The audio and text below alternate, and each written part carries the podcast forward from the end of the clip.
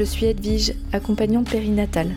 Dans le podcast Un temps pour naître, on parle désir d'enfant, préconception, grossesse, postpartum, mais aussi parcours PMA, perte de grossesse. Bref, toutes les étapes autour du devenir parent. Du côté tabou, je suis là pour vous donner des astuces, déconstruire des croyances et explorer les émotions autour de ce processus transformateur de la maternité. Merci pour votre confiance et bonne écoute.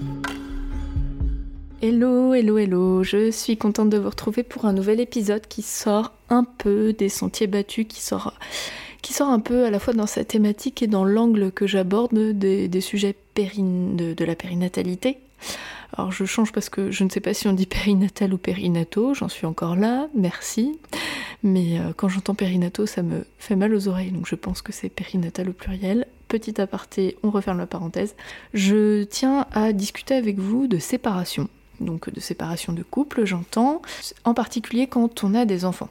Alors pourquoi j'aborde ce sujet? C'est pour les personnes qui le savent quelque chose que je suis en train de traverser depuis plusieurs mois maintenant, donc émotionnellement euh, aucun problème pour en parler, je suis tout à fait au clair avec, euh, avec tout ça. Euh, mais en ayant fait quelques partages, notamment sur Instagram en story, sur le quotidien d'une personne qui se sépare, j'ai eu pas mal de retours, de réactions, de personnes soit qui sont dans ce passage-là, ou soit qui n'osent pas y aller. Et, euh, j'ai aussi discuté avec des personnes qui sont dans cette période-là ou qui l'ont traversée il n'y a pas longtemps. Et finalement, je me rends compte que je ne suis pas seule au monde. Au contraire, je suis même euh, euh, dans, une, grande communauté de gens qui se séparent. Désolée pour le bruit de fond, ce sont mes lapins, encore une fois, qui, qui souhaitent faire l'épisode avec moi. Et donc je me suis dit que c'était intéressant de vous partager une réflexion, euh, mon chemin qui avance, enfin mon chemin, pas forcément mon chemin personnel, mais plutôt la réflexion qui en découle, et pouvoir peut-être vous apporter des clés. Alors soit vous êtes euh, une personne qui, qui vient de vivre une séparation, que vous êtes à l'initiative ou pas, euh, ou peut-être que vous êtes en hésitation, que c'est hum, quelque chose à laquelle vous pensez et que vous avez du mal à sauter le pas pour plein de raisons, et bien sûr on va, on va en parler. Alors, euh, ce que je remarque, c'est que tout comme moi, hein, j'ai mis du temps à, franchir le cap, donc c'est moi qui suis à l'initiative euh, de la séparation. Euh, il y a beaucoup de personnes qui se posent la question, un moment dans leur couple, de façon tout à fait sérieuse, mais qui ont plein de freins. Alors soit elles se l'avouent pas du tout, et donc du coup elles trouvent des fausses raisons de rester, mais les freins euh, les plus profonds et les plus, les plus fréquents, ça va être euh, la peur de la réaction de l'autre, comment il peut réagir, la peur du changement, je sais ce que je perds mais je ne sais pas ce que je gagne, donc je, sais très bien pourquoi j'aurais envie de partir, mais est-ce que c'est suffisant comme raison? Et donc peur de faire mal aux enfants, de faire le mauvais choix. Au-delà de ça, c'est la peur du regard des gens aussi, que ce soit les proches ou les moins proches, peur de la précarité aussi, ça peut générer. Et euh, le, poids des démarches aussi. Hein. J'ai quelqu'un qui m'a dit, j'ose même pas y penser euh, tellement euh, ça, me fait peur toutes les démarches qu'il y a à faire quand j'ai fait un, partage à ce sujet-là. Donc parfois on ne sait pas trop si c'est le bon choix ou pas, donc il peut y avoir une période où on hésite et finalement non, c'est peut-être pas le bon choix de, partir, ou alors oui ça l'est et est-ce que je le fais, est-ce que je le fais pas, c'est pas évident que ce soit la, bonne période pour le faire ou qu'on soit en état de le faire. Pour ma part, je pense très sincèrement du plus profond de mon cœur que l'alignement n'a pas de prix. Donc si vous êtes quelqu'un qui pense à la séparation ou qui vient d'initier une séparation, euh, je, crois vraiment que le fait de se sentir droit avec ses valeurs, avec euh, ce qu'on attend d'une relation amoureuse, d'une relation de couple, euh, et si ça correspond pas et qu'il n'y a pas d'issue, je crois vraiment que faire le choix de la séparation, c'est le meilleur choix qui soit, malgré les conséquences qui peuvent être difficiles au moins au début, euh, et que ça peut engendrer parfois des conflits, parfois euh, des, difficultés financières. Donc je sais que c'est facile à dire quand, euh, quand on n'est pas dans cette situation-là, mais en fait si, pour moi c'est quand même assez difficile, que ce soit émotionnellement par moment, et aussi financièrement, c'est une grosse remise en question, parce que quand, qui plus est, moi ça faisait de nombreuses années que j'étais avec le père de mes enfants, donc on construit une vie à l'image de ce, couple, y compris au niveau du patrimoine. Et donc quand il faut tout bousculer ça, notamment qui va vivre où, avec quelles ressources, c'est très compliqué. Surtout qu'on a, bah voilà, il y a les enfants qui sont là. Donc bien sûr, euh, l'idée c'est pas de faire n'importe quoi.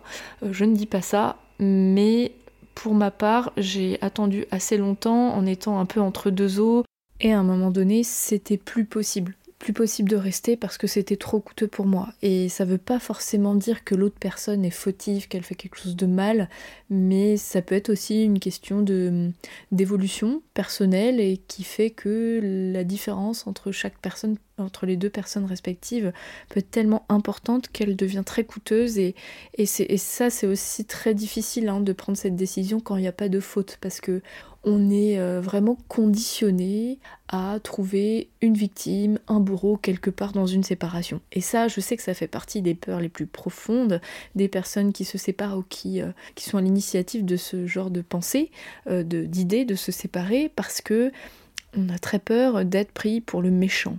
Il y a forcément une victime et puis quelqu'un qui fait du mal. Alors que la plupart du temps, je dis bien la plupart du temps, quand il y a une séparation, c'est le résultat d'une situation qui a duré un certain temps, on a cherché des solutions et euh, elles sont difficiles à trouver et finalement on peut aussi se rendre compte que la solution la plus saine, elle est là. Donc une séparation, c'est pas toujours néfaste, c'est pas toujours négatif. Parfois, ça peut être la meilleure chose qui soit pour au moins un des deux membres du couple. Et ça, ça peut être difficile quand l'autre n'en est pas là, parce que forcément, bah, on va se sentir victime. Hein. Si on se fait quitter et que euh, pour nous, ça allait plutôt bien, bah, c'est bien sûr que c'est très difficile. Mais être la personne qui quitte, c'est aussi très difficile, parce que on sait qu'on est dans cette posture du méchant. Alors, j'aimerais bien vous alerter là-dessus, attirer l'attention sur ce fonctionnement de la psyché humaine qui s'appelle le triangle de Karpman. Je ne sais pas si vous connaissez déjà ce concept. C'est un fonctionnement de relation humaine qui est toxique, qui est très très courante et je pense qu'on est tous concernés de près ou de loin dans certaines situations, dans la plupart des situations euh, relationnelles, à moins d'avoir fait un travail sur soi. C'est ce principe que on va être prisonnier d'un rôle tour à tour, on va être prisonnier d'un rôle et on va surtout le voir chez les autres, hein, mais victime de quelqu'un, donc victime d'un bourreau, bourreau de quelqu'un, donc on va persécuter euh, l'autre, ou alors sauveur, la personne qui va venir sauver l'autre. Et donc on oscille tour à tour entre ces rôles-là et on, on rentre dans une dynamique comme ça où les jeux relationnels vont être autour de ces trois principes fondamentaux. Je ne suis pas la meilleure personne placée pour expliquer ça parce que je ne suis pas psychologue, euh, mais il y a plein d'émissions intéressantes, des podcasts, euh, des blogs, enfin n'hésitez pas à aller chercher même dans la littérature, il y a des choses formidables qui existent à ce sujet. Et quand on parle de séparation, on est très souvent remis au centre de ce, triangle relationnel avec l'autre. Donc soit euh, on se fait quitter et on est vite victime, euh, soit on quitte et forcément on est le bourreau. Et puis ben, il, y a des, y a des proches qui vont vouloir sauver la victime, euh, qui vont devenir le bourreau du bourreau parce qu'en fait on va accuser à tort bah d'être coupable alors qu'en fait on ne cherche même pas à comprendre. Et on peut avoir peur aussi de ça, que les proches bah, en fait s'immiscent sans vraiment comprendre qui se passe. Et donc tout ça, ben, c'est important d'avoir ce regard euh, de jeu relationnel. Et bon, ça fait partie d'une des clés, hein, je, devance un peu ce que j'avais listé comme, euh, comme tips, mais de bien comprendre en fait que euh, ces jeux relationnels sont malsains, qu'il faut s'en protéger, donc ça veut pas dire qu'il faut couper la communication, mais bien comprendre que quand on, soit on se pose en victime, ben en fait c'est bien aussi d'essayer de comprendre, même si c'est très difficile quand euh, euh, on, reçoit euh, de pleine face ben, la situation, mais de, comprendre en fait que c'est le résultat de quelque chose. Donc parfois on est aussi en couple avec quelqu'un qui est dans un fonctionnement toxique, dans un schéma toxique, et la, la, séparation ne se passe pas dans cette situation, et bien sûr ça rentre pas dans ce cadre-là. Mais quand la base de l'initiative de la séparation euh, est fondée, euh, il faut faire attention à ça. Et puis aussi, si vous avez des réactions autour de vous, euh, des prises de parti, c'est très souvent le cas, notamment dans les groupes d'amis, forcément, ben, on devient plus proche facilement. En tout cas, on va vite victimiser la personne qui s'est fait quitter, euh, la consoler. Et je dis pas qu'il faut pas le faire, hein, euh, évidemment, consoler puis passer du temps avec la personne qui, euh, se prend ça de pleine face. Hein. mais d'avoir aussi l'intelligence de se dire qu'en fait, on sait pas ce qui se passe dans les couples et qu'on peut pas savoir à la place de l'autre ce qui est mieux pour lui ou pour elle et prendre un peu de recul avec ça. Et n'y a pas beaucoup de personnes qui sont capables de faire ça, en tout cas pas tout le monde, et donc euh, c'est très vite hein, qu'il va y avoir une prise de parti euh, d'un côté ou de l'autre. Donc euh, ça aussi ça peut faire peur, j'en ai bien conscience, mais le fait de faire un travail sur soi, et c'est ce qui a été mon cas, ça m'a permis aussi de pouvoir prendre un peu de recul sur les réactions. Et en fait, je parle même pas du père de mes enfants, parce que la communication, elle n'est pas toujours très fluide, mais ma foi, je pense qu'on est deux adultes intelligents et qu'on a toujours su euh, garder du respect l'un pour l'autre et je sais que c'est une personne qui a aussi du respect pour moi y compris avec euh, ses proches qui va pas rentrer dans un cercle euh, de dénigrement mais plutôt des personnes autour quoi. Je, savais déjà qu'il y avait des personnes sur qui je pouvais pas compter pour prendre ce recul là donc c'est aussi renoncer à des personnes. Quand on se sépare on ne sépare pas que d'une personne qui plus est quand ça fait longtemps qu'on est avec. Mais encore une fois quand on sait qu'au fond de soi, euh, on n'est pas aligné avec, avec cette relation-là, pas forcément la personne, mais la relation qu'on entretient, et que la meilleure issue, c'est la séparation, ça fait partie du jeu entre guillemets. Et il faut l'accepter. Il faut accepter que, ben oui, il y a des personnes qu'on reverra pas forcément, il y a des personnes qui vont nous mettre dans le rôle du méchant. Donc euh, c'est très très important d'être hyper ancré. Donc pour ça, moi ce que je vous propose, euh, d'ailleurs je crois que je vais intituler euh, cet épisode Être à l'initiative d'une séparation quand on a des enfants. je pensais mettre se séparer quand on a des enfants, mais là je suis plus du côté de la personne qui quitte. Donc voilà, je vais rebaptiser un peu mon épisode pour que vous sachiez à quoi vous attendre. Mais pour bien s'ancrer dans ce choix et de, et de rester bienveillant avec soi, au long de ce chemin-là, parce que c'est un chemin, une séparation, ça se fait pas du jour au lendemain. C'est à la fois de vous faire accompagner sur le plan de votre santé physique, euh, la première chose que j'ai faite, moi, c'est d'aller voir un médecin, un médecin généraliste, euh, pour faire un, check-up, pour voir euh, si j'avais pas des carences, enfin voilà, faire vraiment un point global pour bien prendre soin de moi sur le plan de la santé, continuer à faire du sport, enfin voilà, voir des proches. Garder la santé à la fois physiquement et psychiquement, c'est la base, la base de la base. Qui plus est, quand on a des enfants, ben, on se doit de pas, de pas calancher. donc bon, voilà, c'est hyper important. Et ce que je vous propose aussi, c'est de vous écrire une lettre. Une lettre qui vous, qui dit à vous-même pourquoi vous faites ça. Parce que parfois dans une séparation, il se passe tellement de trucs qu'on peut avoir des confusions, des ah ouais mais en fait peut-être que c'est pas le bon choix et euh, on, peut, on peut vite revenir sur ses pas pour plein de raisons ou même je ne trouve pas de maison, ça aussi c'est un énorme problème aujourd'hui. J'ai tout à fait conscience qu'il y a des tas de personnes qui ne se séparent pas parce que sur le plan immobilier c'est ultra compliqué euh, surtout chez nous, moi qui habite en Bretagne, trouver un logement, mais c'est une horreur. Donc je, suis tout à fait au courant qu'il y a des personnes qui ne, franchissent pas ce cap-là ou qui reviennent en arrière parce qu'elles ne trouvent pas de maison. Euh, eh bien, on a besoin d'une sacrée force hein, pour, euh, euh, aller au bout du, chemin. Et donc, s'écrire une lettre avec à la fois les listes des points sur lesquels c'était plus possible pour soi, et aussi une lettre à soi-même pour s'offrir de la bienveillance et de la douceur. Parce que vraiment, c'est très très rapide de se dénigrer et d'avoir des émotions très négatives et très destructrices soi-même dans cette période-là. Autre chose que je peux vous partager, notamment par rapport aux enfants selon l'âge qu'ils ont, mais en fait peu importe l'âge, euh, moi je pense que le mieux c'est de leur expliquer les choses assez rapidement euh, quant à la séparation, euh, de leur expliquer les choses de, façon simple, soit ben papa et maman, on n'a plus d'amour l'un envers l'autre, on a de l'affection, ou alors tout un tas d'autres raisons, et ils sont peut-être pas obligés de tout savoir, mais au moins d'avoir une raison qui explique ça, je pense qu'ils ont aussi besoin qu'on leur explique que ce n'est pas du tout de leur faute, qu'ils n'y sont absolument pour rien, parce qu'un enfant, s'il se passe quelque chose, c'est de sa faute, hein, dans sa tête, dans sa psyché, c'est de sa faute parce que l'enfant euh, est égocentré, et donc euh, tout ce qui se passe sur Terre, c'est de sa faute. Donc de bien lui expliquer que non, ce n'est pas de sa faute, que c'est une histoire d'adulte, et aussi de leur expliquer que dans le, couple des deux parents ne va plus fonctionner, mais le duo de parents donc le, rôle de parent va continuer. Donc le couple amoureux ne, marche plus, mais en tant que parent, nous, on sera toujours là pour toi. On va continuer à communiquer pour que tu aies une vie la plus douce et la plus agréable possible parce qu'on t'aime tous les deux. Et on sera toujours liés avec toi. Donc on va prendre ce rôle au sérieux et vraiment il faut que tu sois rassuré là-dessus. On va faire en sorte de faire les meilleurs choix par rapport à toi.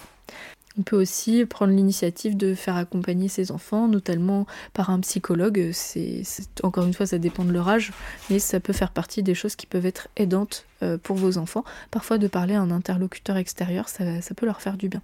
Et dernier point que je pourrais partager avec vous, c'est au niveau plutôt des démarches administratives. Euh, ça aussi, c'est vraiment une usine à gaz hein, quand on se sépare, qui plus est quand on habite ensemble depuis longtemps, qu'on a du patrimoine en commun, une maison, ça peut être vraiment compliqué. Donc là, les clés que je vais vous partager, euh, elles dépendent vraiment de votre situation, donc prenez ce qui vous concerne. Si vous êtes propriétaire de votre maison, Déjà, c'est important de discuter, une fois que le dialogue est possible, de savoir qui garde la maison, s'il y a quelqu'un qui veut la garder dans un premier temps, parce que c'est pas si évident que ça. Moi, d'emblée, j'aurais bien voulu garder ma maison, mais je m'étais dit que ça aurait été impossible que je prenne la charge financière de cette maison toute seule, que la banque n'accepterait déjà pas. Et au final, euh, allez, si, c'est votre cas que que vous aimeriez bien garder votre maison, mais que, mais que ça va être short, faites quand même euh, des démarches auprès de votre banque. Euh, moi, je suis notamment au Crédit Agricole et ils ont une cellule séparation. Ils ont un service spécialisé et, je, ne gagne rien à, vous parler d'eux, hein, clairement. Euh, je le dis parce que pour le coup, j'ai vraiment été bien accompagnée. Ils ont vraiment des personnes dédiées, donc dans le Morbihan, hein, je ne sais pas si c'est le cas dans tous les départements, mais dans le Morbihan, euh, en cas de séparation. Et ils m'ont aidé à, faire un montage financier qui me permet de garder le prêt initial et de faire le rachat de la soulte, hein, qui est la somme que je dois à mon ex-conjoint. Donc oui, ça fait quand même une sacrée mensualité, mais quand on voit les prix des loyers, euh, au début, euh, pour tout vous dire, j'ai cherché une maison en location, mais franchement, c'est une horreur, quoi. Euh, les locations euh, chez nous c'est super cher. Donc une location, si j'avais loué une maison comme la mienne, ça me serait revenu encore plus cher que de la garder quoi. Même en rachetant la part de mon ex-conjoint et qui est quand même assez élevé parce que ben, depuis le Covid, euh, les prix dans le Morbihan ont flambé hein, clairement. Donc ça reste quand même une grosse somme, mais dans tous les cas de toute façon l'immobilier aurait été une somme conséquente. Voilà, donc je préfère le partager parce que si il y aura peut-être pas beaucoup de monde de, de concernés dans les personnes qui vont m'écouter, mais si c'est votre cas, ben, peut-être que ça peut vous ouvrir des portes. Si vous n'êtes pas propriétaire, euh, autre chose qui peut être vraiment intéressant, c'est d'étudier euh, euh, les possibilités d'un logement HLM, hein, parce que quand on se sépare, on peut rentrer aussi dans les cases concernées. cela dit, ça peut être très compliqué d'avoir un logement. Il y, a des listes d'attente assez longues, hein, peut-être en fonction des départements aussi, mais ça se tente. Donc moi, je pense que d'emblée, ce qui est vraiment intéressant et important, c'est d'aller voir une assistante sociale, quelle que soit votre situation parce que euh, même si vous n'êtes pas franchement dans la panade financièrement, ben, pour qu'elle vous aide dans les démarches et qu'elle euh, vous aide à y voir plus clair, ça peut être super chouette. Là, pour le coup, que vous soyez, euh, enfin peu importe si vous êtes à l'initiative ou pas de la séparation, vous avez le droit de faire appel à une assistante sociale, ce qui est possible notamment avec les CMS de, de, votre communauté de communes, centre médico-social. Donc vous pouvez les appeler et puis leur expliquer votre situation. Eux, normalement, ils vous redirigent vers la bonne personne. Ça peut être auprès de la CAF aussi. Euh, la CAF euh, peut disposer de certaines aides, notamment des aides au logement euh, si vous êtes locataire et propriétaire depuis une date, je ne sais plus laquelle, je crois que c'est 2018. Ils peuvent octroyer des aides au logement. Donc voilà, faut quand même pas négliger ça. Et puis bah, pour le reste, les démarches, de toute façon, ça prend du temps, énormément de temps, c'est vrai, c'est des nœuds au cerveau. Donc si vous avez des enfants, ce qui est certainement le cas parce que c'est l'intitulé de mon épisode, euh, je pense que c'est hyper important de bien vous entourer, à la fois sur le plan moral, psychologique bien sûr, mais aussi des personnes qui peuvent prendre vos enfants le temps que vous gériez tout ça, parce que c'est beaucoup de temps, de, gestion, de démarche, euh, et euh, mine de rien, ben, quand on a les enfants avec soi, ou alors qu'on est au boulot, ben, ça peut être énergivore au possible. Donc entourez-vous bien aussi pour avoir le temps de réfléchir à tout ça et le temps de passer à l'action. Je termine maintenant ce partage autour de cette séparation que vous imaginez, que vous projetez ou que vous vivez euh, avec la présence des enfants, avec tout ce que ça représente. Je sais bien sûr que je n'ai pas abordé tous les sujets autour de la séparation. Et aussi, avec tout le recul, je sais bien que c'est un, angle de vue qui a passé la phase d'acceptation. Donc Peut-être qu'il y a certaines choses qui sont encore inenvisageables pour vous, mais peut-être aussi que ça peut vous aider à vous dire qu'à un moment on, avance et euh, il y a des choses qui peuvent être compliquées, mais que c'est pas forcément impossible. Euh, et surtout, j'insiste, hein, tout, ce qui va parler des démarches, etc., bien sûr, euh, ben, ce sont des faits et, et ça peut rebuter, mais l'essentiel, c'est aussi de se sentir bien avec soi. Et si vous êtes en difficulté psychique et émotionnel avec cette séparation, quelle que soit votre situation, c'est vraiment important de bien vous faire accompagner par une personne qui sera à même de, vous écouter et de, et de pouvoir vous épauler. Donc je pense pas qu'en tant qu'accompagnante périnatale, je sois la meilleure personne pour ça, vraiment autour de la séparation. Donc euh, je, pour une fois, je vais pas vous dire que l'accompagnement périnatal c'est ce qu'il vous faudrait, euh, mais euh, ça peut être le cas notamment par rapport aux, aux enfants ou à la vie de parents si vous avez besoin d'une ou deux séances, mais plutôt pour vous de vous faire accompagner par euh, un thérapeute euh, qui, sera tout à fait euh, une bonne oreille et puis qui vous aidera à cheminer quoi parce qu'il faut pas rester avec toute cette détresse, ces doutes et puis le temps fait les choses mais parfois on a besoin aussi d'un coup de pouce hein, pour passer ces phases là qui peuvent être très tumultueuses émotionnelles. Donc quelle que soit votre situation, je vous souhaite du courage, vraiment beaucoup de courage, de la douceur aussi, vraiment soyez doux ou douce avec vous. Et comme d'habitude, ben, je reste disponible si vous avez envie d'en discuter. Donc là, pour moi, c'est plus un partage perso, mais euh, bon, ça touche aussi quelque part à la périnatalité si vous avez des enfants en bas âge, mais si c'est pas le cas, disons que ça change pas grand chose. On peut échanger à ce sujet avec plaisir. Je vous souhaite une bonne fin de journée, à bientôt. J'espère de tout cœur que vous aimez mon podcast et qu'il vous est utile. Si c'est le cas, je vous invite à aller déposer une note 5 étoiles et un avis sur votre appli de podcast. Et si vous souhaitez que je vous accompagne, vous pouvez prendre directement votre rendez-vous sur resalib.fr, mon agenda en ligne. Je vous ai mis le lien dans la description du podcast. Merci infiniment pour votre confiance et à la semaine prochaine.